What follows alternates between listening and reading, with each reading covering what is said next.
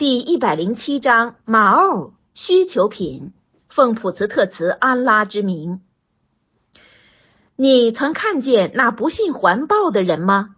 这是那驱逐孤儿、不催促款待贫人的那般礼拜的人有祸了。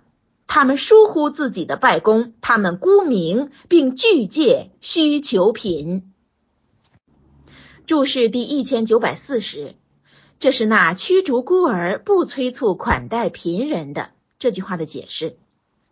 自己不救济孤儿，且不促别人供给他们食物，这话是指逆徒阿素下降的。一说是指我立的下降的。疏忽自己的拜功，就是在该当礼拜的时候一再迟延。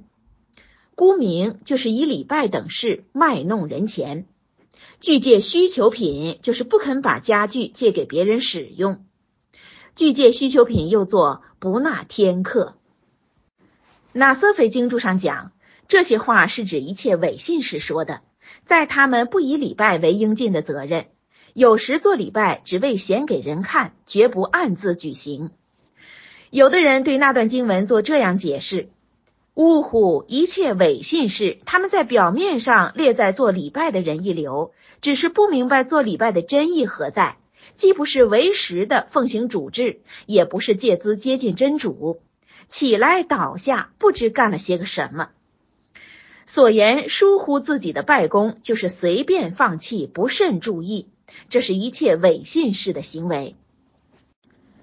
原文上未说在拜中昏聩。那是已受了恶魔的搅扰或自心的浮动所致。这种情况是每一个真心是不可免的。